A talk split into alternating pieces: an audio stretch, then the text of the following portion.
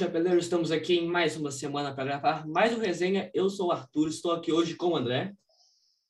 Salve, salve, rapaziada. E estou aqui hoje com o Edu. Salve. E hoje o papo aqui é de seleções. Já temos algumas seleções classificadas para a Copa do Mundo. O Brasil é uma delas, mas, sinceramente, o Brasil ganha, mas não convence. A seleção do Tite já faz tempo que a gente não vê um jogo tão bom.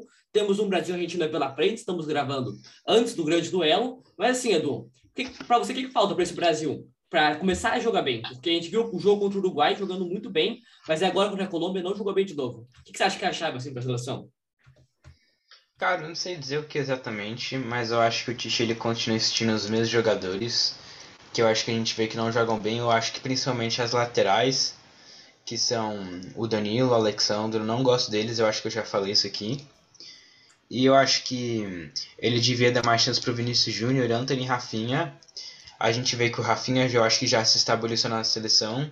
Anthony também, mas a gente vê que se não fosse a lesão do Firmino, o Vinícius Júnior não seria convocado. O que para mim seria um absurdo, já que ele e o Anthony, na minha opinião, são os dois brasileiros que estão jogando o melhor futebol atualmente na Europa. E você não convocar o Vinícius Júnior agora, que é, sem poupar palavras ele, eu acho que ele é um dos principais é, jogadores do Real Madrid agora, junto com o Benzema. E algo que tipo, a gente nunca tinha, a gente não tinha visto recentemente um jogador brasileiro sem ser o Neymar ser protagonista de algum time europeu.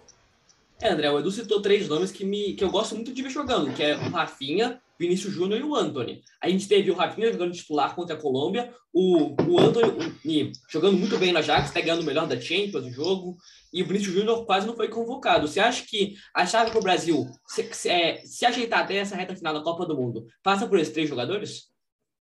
Acho que sim, acho que são três jogadores com qualidade, assim. É acho que são peças que tem que entrar no time. São meio difíceis entrar no time, para falar a verdade. Eu acho que é uma dificuldade você conseguir colocar Anthony, Rafinha, Neymar e Vinicius juntos. Mas eu acho que três desses podem jogar juntos. Acho que botar os quatro é algo bem difícil. É, botar três já tem que, eu acho que, por exemplo, botar o Neymar na meia e Vini Júnior e, sei lá, e Rafinha na ponta por exemplo. Acho mas acho que no Brasil falta muito um centroavante, um camisa 9 muito bom, sabe? Coisa que tá meio difícil. Eu tenho esperança do Firmino retomar o futebol que ele estava no Liverpool, que ele nunca mostrou na seleção, para falar a verdade, mas eu gostaria disso. É... Creio que, assim, a gente só não, só não pode... O Brasil tem um time com qualidade, muita qualidade, problemas laterais, assim, mas comparando assim nosso elenco com outras seleções europeias, é pau a pau, entendeu? Mas o problema mesmo, eu acho que é o futebol jogado, que aí já é uma, uma, uma culpa mais do treinador, é, da comissão técnica também. É, acho que tem que mudar o time. E assim, o André tocou no ponto do centroavante, né? Estamos a quase, é mais ou menos um ano da Copa do Mundo e a gente não tem o centroavante fixo. Temos o Gabriel Jesus, Firmino, Gabigol e Matheus Cunha é, é uma outra posição que o Brasil está muito carente, né, né, nessa reta final também para a Copa. Tirando os laterais, eu acho que é o lugar que o Brasil tem mais falta é na, no camisa 9 de ofício, que já não faz tempo, faz tempo que a gente não vê um bom aqui no Brasil. Sim, eu acho que é uma coisa que eu acho que realmente não tem solução, porque ambos, o Firmino e o Jesus, eles jogam bem no clube deles, mas só que quando eles vêm para a seleção são jogadores completamente diferentes. E como eu já disse também é, gravações anteriores, eu não gosto muito do Matheus Cunha, então eu acho que a gente vai ter que dar uma improvisada no centroavante. É, porque assim, nenhum dos quatro nomes, quando estão com a seleção, passam confiança. O Matheus Cunha está tendo seu primeiro teste agora depois da Olimpíada, onde ele fez uma Olimpíada ok, mesmo que alguns, como o Edu, não acham que ele tenha brilhado tanto assim. A gente tem um Gabigol que, no futebol brasileiro, ele é muito bom. Na Europa, a gente já viu que não conseguiu encaixar. E na seleção brasileira, nas vezes que o Tite deu uma chance para ele, acabou que saiu faltando. Mas é, tem que ver, porque eu acho que, como o Edu falou, acho que até a Copa do Mundo a gente não encontra um camisa 9 assim tão bom para passar toda a confiança, porque eu lembro da última Copa do Mundo que o Jesus passou a Copa toda sem, sem ter marcado um golzinho sequer e foi muito criticado, André. Você acha que tem chance de acontecer isso de novo no Qatar 2022? O Brasil ficar com um centroavante que não marca gol? Acho possível sim, né? Porque hoje em dia tem jogador que tem time que não opta mais né, por centroavante, assim, joga mais com ponta de lança, um cara que cai pelas pontas, que joga pra, na, lá na frente, mas faz um pivô, assim. Coisa que eu não gosto muito, porque eu acho que tem que tem sempre alguém para cravar a bola dentro, tem que saber ter alguém com poder muito bom de decisão. É, eu acho que nenhum desses. Acho que, por exemplo, o Firmino tem isso no Liverpool. É, ele perdeu, mas acho que está retomando, mas ele não mostra isso na seleção, que não pegou no Flamengo, assim, acho que eu não tenho que Gabigol perde mais chances também, assim, mas ele também é decisivo. Mas eles não estão conseguindo aplicar isso, assim. É... E eu também acho muito difícil, assim, de, de ter, assim mesmo. E assim, Edu, o ponto uhum. deles serem muito bons nos clubes, sendo decisivos, fazendo as funções dele, como é o próprio caso do Firmino, do, do Jesus, como você falou, e não renderem tanto bem assim na seleção, é somente culpa do treinador, do Tite? Eu acho que boa parte é culpa do Tite, já que, como você falou na Copa do Mundo, ele colocou o Gabriel Jesus para marcar lateral, mas não acho que é somente culpa dele, porque o jogador, apesar de essas não ser colocado na função que ele exerce melhor, a, discre a discrepância de nível técnico é muito alta e eu acho que tem muito a ver com o psicológico também. Sim, é um bom ponto. Psicológico é um tema que está muito alto no futebol, né? Tanto é que a gente teve a entrevista do Neymar esse ano falando que tinha momentos que ele não era feliz jogando futebol e a pergunta, o assunto também é gira em todo o Neymar, que é assim, André, o Neymar não começou bem essa temporada, é verdade. O PSG não está jogando bem, muito menos na seleção brasileira. É, você acha que essa Neymar dependência que tinha no Brasil, é, você acha que ela vai continuar até a Copa do Mundo? Você acha que tem uma maneira de sair da seleção estar toda voltada para o Neymar Júnior camisa 10? Fato que o Neymar Júnior joga com mais qualidade, né? Então o time eventualmente vai querer jogar para ele. É uma reação natural. Eu acho que depender só do Neymar não é uma boa, porque ele é um bom jogador, tem muita qualidade. Óbvio que ele tem os seus altos e baixos, mas a gente sabe que ele é muito bom. Mas ele, ele não vai mostrando muito isso. Acho que ele está retomando agora, fez dois gols na última partida, se eu não me engano. Acho que ele consegue retomar uma boa fase. Mas assim, é, é fato assim que ele que a gente não pode depender só dele. E a gente nunca dependeu só de um jogador é, numa Copa do Mundo que a gente ganhou, entendeu? Sempre, assim, claro que teve de 94, muito Não, 94 ainda foi um coletivo assim, mas assim, Acho era mais que... Neto Romário. Eram dois, não era só é, um. Era, era, é, então, Romário, Bebeto, enfim, é, não vou entrar nesse ponto, mas acho que o Neymar sozinho, ele não... Deixar ele só... Tem que ter alguma outra estrela do lado dele, eu acho, para a seleção funcionar mesmo. Porque coletivo, acho que não, não, não tá dando certo. E você, Edu, você acha que essa Neymar dependência pode levar a gente para um lugar longe? Ou você acha, como o André falou, que tem que surgir uma nova estrela ao lado dele? Quem seria essa nova estrela, na sua opinião? Seria Anthony, Vício Júnior ou até mesmo Rafinha? Que foram descobertos agora? Eu não acho que seria uma estrela em si, mas eu acho que é um jogador também que consegue é, chamar um pouco a responsabilidade. Não talvez o mesmo nível que o Neymar faz, mas um pouco como o Coutinho fazia na última Copa, mas que eu acho já impensável para essa próxima, já que o Coutinho 2018 não tem nada a ver com o Coutinho que a gente está vendo atualmente. Só se acontecer um milagre, a gente vai ver essa recuperação dele.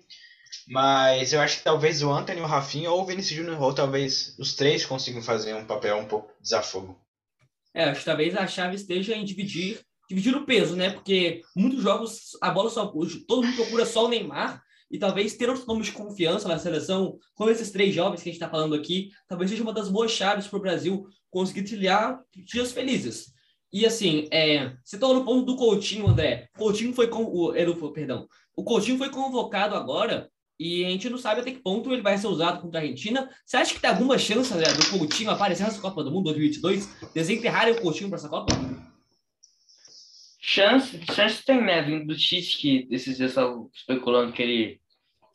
Negócio dele querer ter contar com Renato Augusto e Dani Alves na seleção, uma vergonha.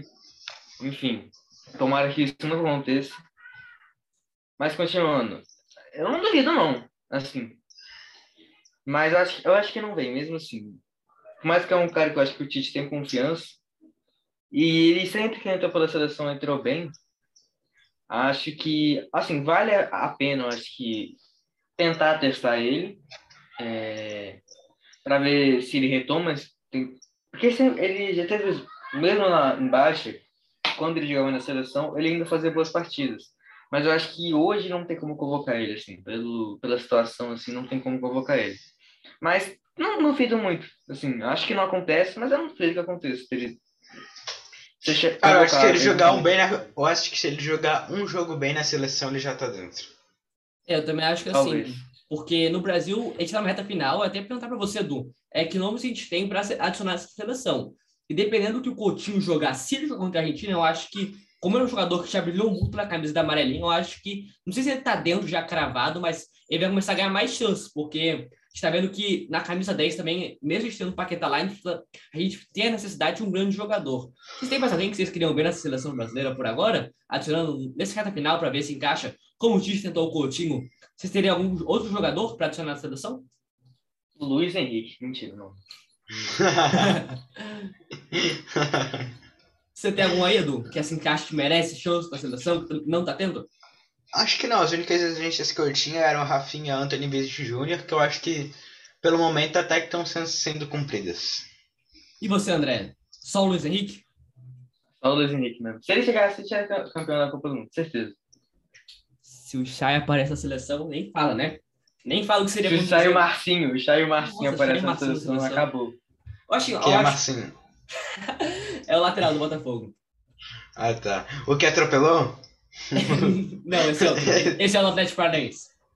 Ah, tá. Mas assim, eu acho que para a Copa do Mundo não tem mais nenhum nome que chegue para mudar o patamar da seleção, chegue para adicionar muito como chegaram Rapinha, Vinícius Júnior e Anthony. Acho que tem alguns nomes que podem trazer para compor o elenco, mas assim, nada que vai ser uma mudança de chave. E, e o Michel, vocês não acham que merece, não? Então, assim, Sinceramente, eu acho que ele poderia ser convocado pela fase que ele está vivendo, mas não que seja para a Copa do Mundo. Por exemplo, os próximos jogos da seleção são contra seleções fracas. Se não me engano, o mais forte que tem agora pela frente seja o Uruguai. Então, para ver o Michel só brincando pela seleção brasileira, talvez possa até ser. Vai que ele ganha confiança para ser um reserva na Copa do Mundo. Mas eu não sei. Que até... brincar, cara. O cara dá aula. Você não viu o domínio que ele deu não contra o São Paulo? Ele tá numa fase muito boa. Por exemplo, a gente tem Brasil e Equador pela frente, a gente tem outras. Brasil e Paraguai. São jogos que merecem ser testados, testarem jogadores. E eu não sei até que ponto, como ele tá vendo uma boa fase, já vai ser. É porque pega muito data da. Por conta da, da Libertadores e a certa final, o time tá querendo convocar mas testar jogadores do futebol brasileiro só para ver se alguém entra em caixa da seleção, acho que seja uma boa pedida, não é não, André? É, eu acho que interessante, sim, para testar, assim, acho que, assim, creio que o futebol europeu tem mais qualidade que o brasileiro, creio não, tenho certeza, mas, assim, vale a pena colocar jogadores, assim, estão você, pela nossa competição. Você, do testar jogadores, assim, para nesse, nessa reta final, agora nos próximos seis jogos que temos da seleção, que não vamos ter mais jogos tão importantes, já que estamos classificados, você acha que vale a pena testar alguns jogadores do futebol brasileiro para compor o elenco final? Pô, acho que eu discordo um pouco de vocês, porque eu acho que nesse momento final é melhor você já pegar um entrosamento do que testar. Eu acho que o momento de testar jogadores já passou. Se ele quisesse testar alguém, eu acho que ele devia ter feito antes. E agora acho que é só consolidar o time. Tentar fazer uma atuação que nem a gente fez contra o Uruguai. Interessante, interessante. É, tem gente, acho, acho os dois lados da moeda, né? Tem gente que quer ver alguns nomes novos. Acho justo também, acho justo. Eu acho justo, exatamente, porque consolidar uma seleção é importante para a gente chegar entrosado. E eu acho que assim, seria de muito bom então a gente enfrentar seleções da Europa. Não precisa nem ser seleções de ponta, podem ser algumas seleções que já estão classificadas. Temos Dinamarca, por exemplo, que jogou bem na Euro, Croácia, Sérvia, que deu, ganhou do Portugal. Então, o que, que você acha de testar contra seleções médias da Europa? Já que a gente viu que seleções fortes do alto nível não aceitam jogar com a gente na preparação, Edu. Pode repetir a pergunta, por favor? Sim, jogar contra seleções médias da Europa. Porque a gente está jogando só contra a América do Sul, América do Sul, América do Sul. Mas pegar uma seleção média, como foi o caso da Sérvia, Suíça, Dinamarca, é, outras seleções que já estão classificadas para a Copa, como uma forma de teste, você acha que valeria a pena na certa final? Acho que sim, pô. O Tite até falou que estava tentando ver com o diretor da CBF para ver se conseguiu uns amistosos com os europeus. Eu acho que seria muito bom para testar o nível, porque a gente vê muita gente falando ah, se o Brasil pegar a Itália, toma goleada. A gente está vendo a Itália agora, foi para repescagem. Então eu acho que a gente tem os dois lados extremistas, um falando que a gente é o favorito para a Copa do Mundo, outros falando que a gente não ganha, é, a gente vai tomar goleada da Itália, da Alemanha, qualquer time europeu aí. Eu acho que não é nenhum dessas duas visões. Eu acho que a gente tem chances, talvez, de fazer uma boa Copa, mas a gente teria que melhorar bastante. E você, André, você acha que vale a pena testar contra equipes medianas da Europa para essa Copa do Mundo? Vale, vale, vale muito a pena. Acho que três. É, é difícil, assim, muito porque também eles não querem. Os, os melhores, fazer uma amistoso com, contra a Inglaterra, amistoso contra a Alemanha é difícil, assim, mas contra times médios eu acho que eles aceitam, assim. Visto que é um desafio, assim, enfrentar o Brasil com uma boa seleção. Eu acho que vale a pena, assim. Eu acho que todo mundo sai ganhando para essa reta final. E aqui no futebol americano a gente já sabe que dificuldade, vez de ter contra a Argentina, a Colômbia faz um jogo duro de vez em quando, mas é mais um jogo físico, físico do que técnico. E o Uruguai. Uruguai é, mas o Uruguai também já não demonstra muita dificuldade. É, também tá mais demais.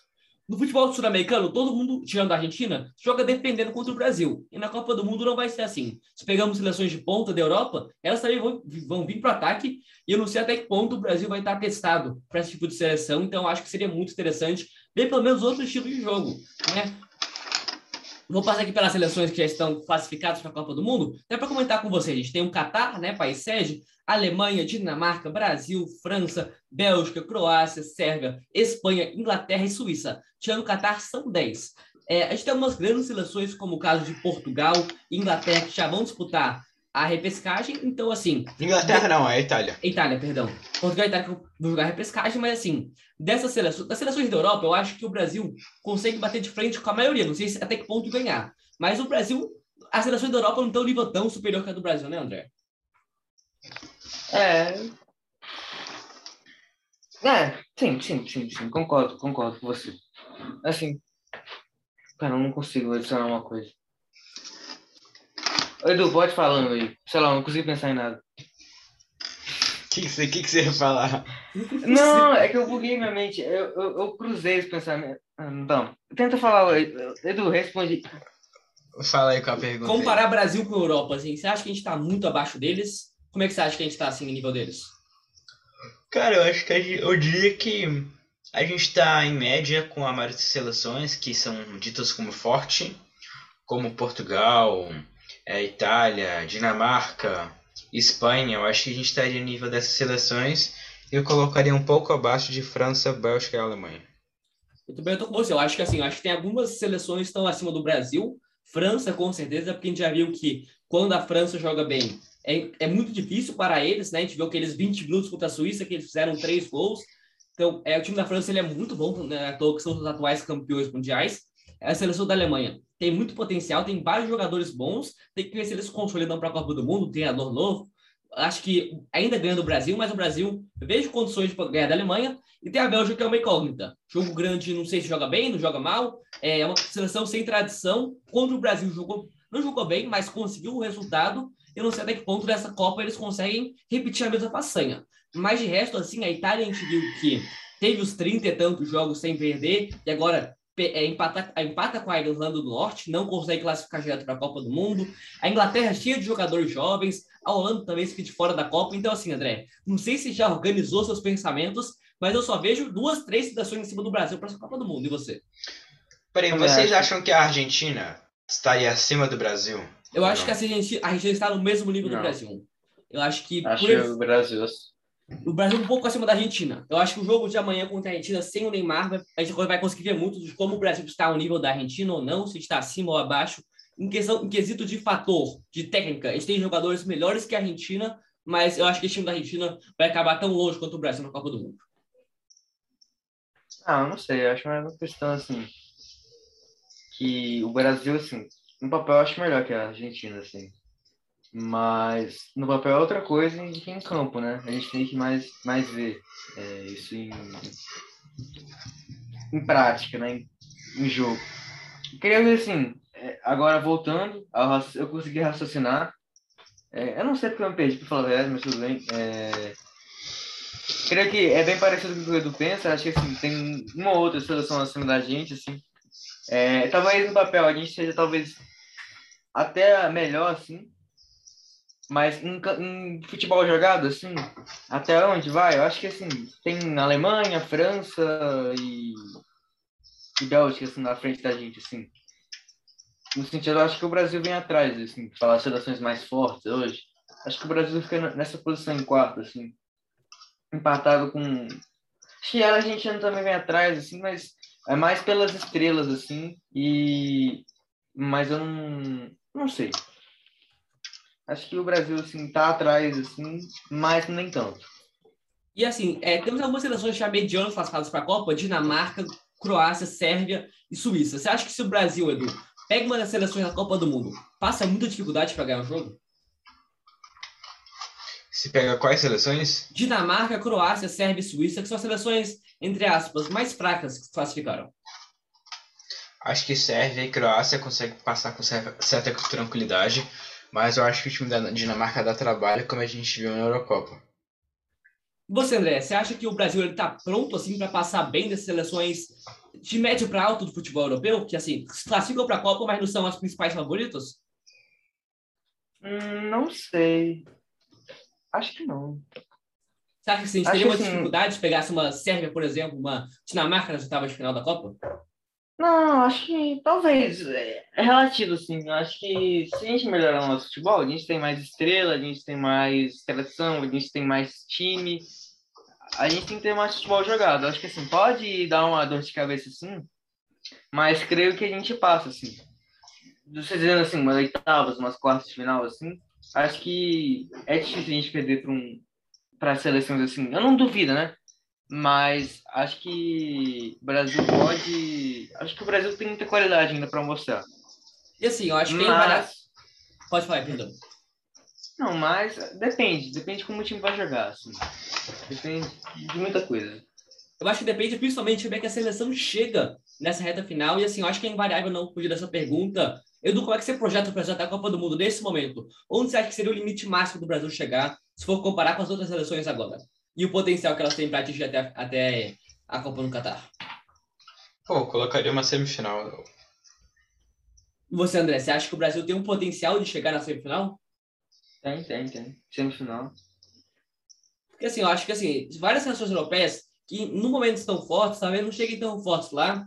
E o Brasil tem muito a evoluir até lá também, então acho que dá para a gente galgar posições mais fortes. Indo agora para o futebol europeu, é, como eu já tinha citado anteriormente, temos Portugal e Itália já oficialmente na repescagem para a Copa do Mundo, então não estão certas nessa grande, nessa grande competição. Quem que vem decepcionando para você do futebol europeu, assim? Seleções grandes, você chama de expectativa, que não estão rendendo tanto assim, seja no resultado, seja no futebol jogado. Eu acho que Portugal é a principal. Também acho. É porque Portugal é uma seleção que é cheia de talentos e tem o Cristiano Ronaldo, Bruno Fernandes, Bernardo Silva, mas parece que quando coloca juntos não consegue render, né? Perdeu para a Sérvia, um jogo importante, e eu não sei até que ponto esse Portugal consegue chegar na Copa do Mundo, né, Edu? Eu acho que assim, se pega as seleções medianas para a que a gente colocou na Europa, eu acho que passa mais dificuldades que o Brasil, ou você discorda? Concordo. E você, André, você acha que o Portugal tem mais dificuldade que o Brasil nessas seleções medianas? Concordo. E essa Itália, que vinha de tantos jogos, é, tantos jogos sem perder, invicta, embalada, campeã da Euro, e agora empatando um jogo importante e ficando fora da Copa do Mundo. Até que ponto você acha que aquela Itália da Euro consegue voltar na Copa do Mundo com adversários mais difíceis? não sei se mais difíceis, mas mais tensos os jogos, André. Ah, não sei. Então, repete a pergunta. Aquela Itália campeã da Euro, você acha que a gente consegue voltar a ver aquele futebol da Itália? Você acha que na Copa do Mundo... Consegue o, o Mantini vai conseguir reempregar esse futebol? Você acha que tem potencial tão bom assim quanto o Brasil? Acho que assim, hum, talvez até melhor, porque se voltar a jogar aquele futebol, tem muita chance de ser campeão. Acho que acho que consegue. E para você, Edu, você acha que aquela Itália campeã da Euro, jogando muito bom, ela tem um potencial maior que o Brasil para essa Copa do Mundo? Cara, eu acho que se a Itália jogar como jogar como jogou a Euro, tem bastante chance, mas eu acho que isso não vai acontecer. Eu acho que foi mais um momento e eu acho que não volta a jogar aquele futebol espetacular, como a gente já viu uma queda nos dois últimos jogos da Euro. Eu acho que não foi a mesma Itália daquele da fase de grupos e do início do mata-mata. Então acho que a gente está vendo mais ou menos a verdadeira Itália. Eu acho que foi só mais um momento de glória do que o que eles realmente jogam. E para você essa verdadeira Itália, né, que está ao nível de Espanha, Portugal e Holanda, que eu acho que são seleções do topo da Europa que estão um nível mais abaixo. Você acha que a gente consegue colocar a Itália nessa prateleira ou numa prateleira com França, Alemanha e Bélgica, que como nós três concordamos, atualmente são talvez as melhores da Europa? Acho que eu colocaria uma prateleira intermediária entre as duas. Você acha então que a Itália seria a quarta potência assim da Europa? Eu acho que junto com a Inglaterra, sim, eu colocaria a Itália e a Inglaterra nessa prateleira, prateleira intermediária. E para você, André, também fica nesse, nessa partida intermediária, não no mesmo nível de França, Bélgica, Alemanha, mas não tão ruim assim como. Ruim entre várias aspas, né? Espanha, Holanda e Portugal. Você coloca no mesmo que a Inglaterra? Também acho, também acho. E essa Inglaterra, vocês acham que ela tem potencial na Copa do Mundo? Porque são muitos jogadores jovens, né? E não mostra muita confiança nos jogos grandes, assim. Por exemplo, contra a Dinamarca quase eliminada. Achou que ele pênalti do Sterling. É, o, o time do Southgate é muito criticado e os jogos grandes não crescem. Ô, Edu, você acha que se o Brasil pegasse a Inglaterra hoje, por exemplo, você acha que teria, é, você entraria como favorito? Acho que favorito sim, mas eu não ficaria espantado se a Inglaterra ganhasse esse jogo.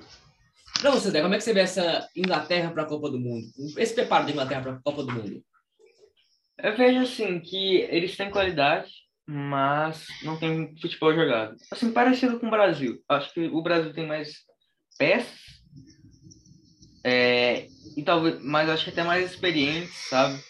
Creio assim que a Inglaterra vem, ela pode proporcionar um bom futebol, mas não, pelo que vem fazendo, é, não, não parece que vai, entendeu? Que vai chegar muito longe. Mas aí tem que ver, assim, ainda tem um ano para a Copa, mas eles têm que se preparar melhor, eles têm que jogar mais. Uma seleção que tem muito potencial nas costas, né? Vários jovens jogadores que muitos colocam as principais promessas, mas que nunca tornaram, né? Como é o caso do Sancho. Então, tem que ver se consegue converter esse potencial em algo realmente bruto, porque eu acho que Inglaterra é uma das candidatas para ser uma das nessa Copa do Mundo. É, e assim, só para finalizar aqui, a gente fala muito da preparação do Brasil para a Copa do Mundo. Se for tirar a parte da Eurocopa, só pegando os é, as eliminatórias com uma Copa do Mundo, Edu, você acha que tem muita diferença, por exemplo, do Brasil para a eliminatória que a Alemanha fez, pegou Macedônia do Norte, Romênia, Armênia, Islândia e Liechtenstein? Você acha que assim a eliminatória da América do Sul é tão fraca assim, comparada com a europeia? Pô, eu diria que até a eliminatória é, sul-americana mais forte, porque não tem essa divisão de grupos, eu acho que tem menos países, então fica algo mais compacto. A Europa é toda picotada, então tem muitos países muito pequenos que não tem expressão nenhuma no futebol.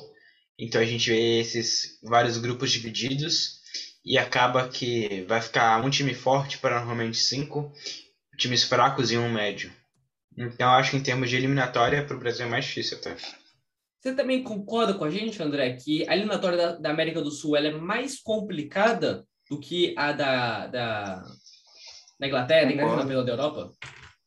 Concordo. Eu acho até tipo, meio triste, assim, sabe? Por exemplo, San Marino 0, Inglaterra 10. Tipo, acho que o time não precisava passar por uma, por uma humilhação dessa, tá ligado? Tipo, é algo desnecessário, sabe? Tipo, tinha que ter, sei lá, uma eliminatória antes, sabe? Pra porque, tipo, é vacilo, assim.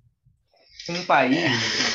Assim. é sério, é sério, é vacilo. Cara, imagina aí os caras jogar com Kimmich, Miller, deve ser uma, uma puta felicidade pros caras. Os caras devem até pedir autógrafo no final. É, né, tem que ver também das seleções pequenas, né?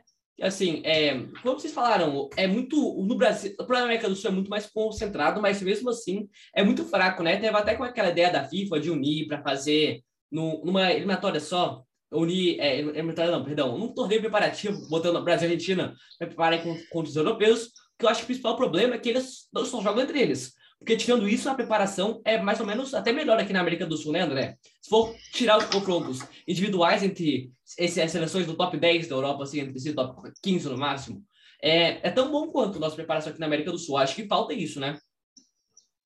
É, concordo, assim, acho que Acho que a gente, assim, acho que essas seleções principais, assim, podiam se enfrentar, assim. Inclusive, tem, tem conversas para isso, né? A gente participar da Nations League.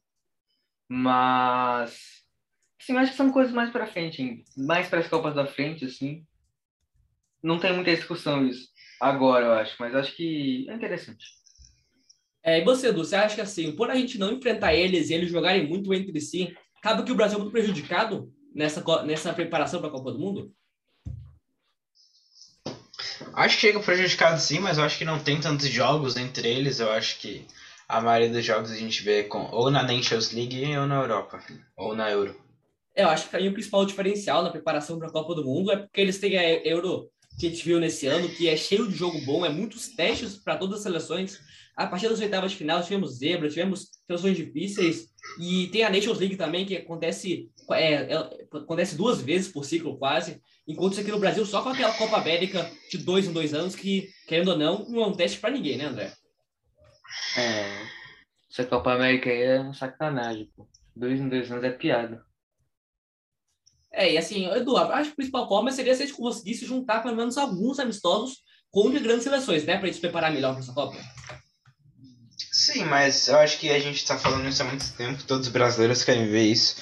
Mas é algo que eu acho que está mais de contrato e burocracia, que algo que eu acho que não acontece mais. Não nessa gestão, pelo menos. É, essa aí sabe que essa CBF é uma bagunça e muitas vezes eles preferem fazer jogos contra a Arábia Saudita, Austrália, porque ganha mais dinheiro do que realmente é, conta de financiamento, porque realmente jogos contra grandes seleções. Mas eu também acho que talvez elas se blindem entre si para não pegar o Brasil. Não sei, eu já vi discursos desse, mas eu não sei até que ponto é verdade.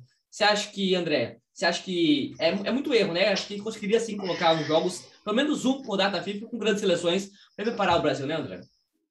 Eu também acho, eu acho que, minha opinião é que é um negócio mais deles. Eles não querem pegar o Brasil porque eles não querem preparar o Brasil para encontrar eles na, na Copa. Essa é a verdade. Minha opinião é isso. Eu acho que é por indisponibilidade ou alguma coisa assim. Se ele quisesse enfrentar o Brasil, eles pegavam, vamos se enfrentar e pronto, rolava. Mas eu acho que eles não querem. O Brasil tem muita qualidade, muito potencial. O Brasil sempre vai ter, é o país do futebol.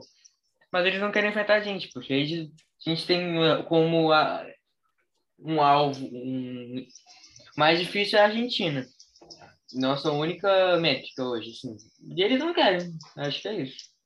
Assim, Edu, é, a gente sabe que tempo não falta, porque sempre tem algum amistoso besta entre seleções europeias entre si, com o Brasil contra as seleções. Você acha que é mais pelo querer deles não jogar contra o Brasil e a Argentina, para se blindarem entre si e não darem chance para a gente conhecer o futebol deles jogando entre si?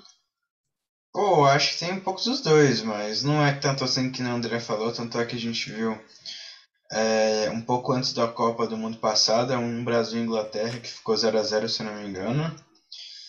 É, mas também tem muitas causas contratual que eu estou falando.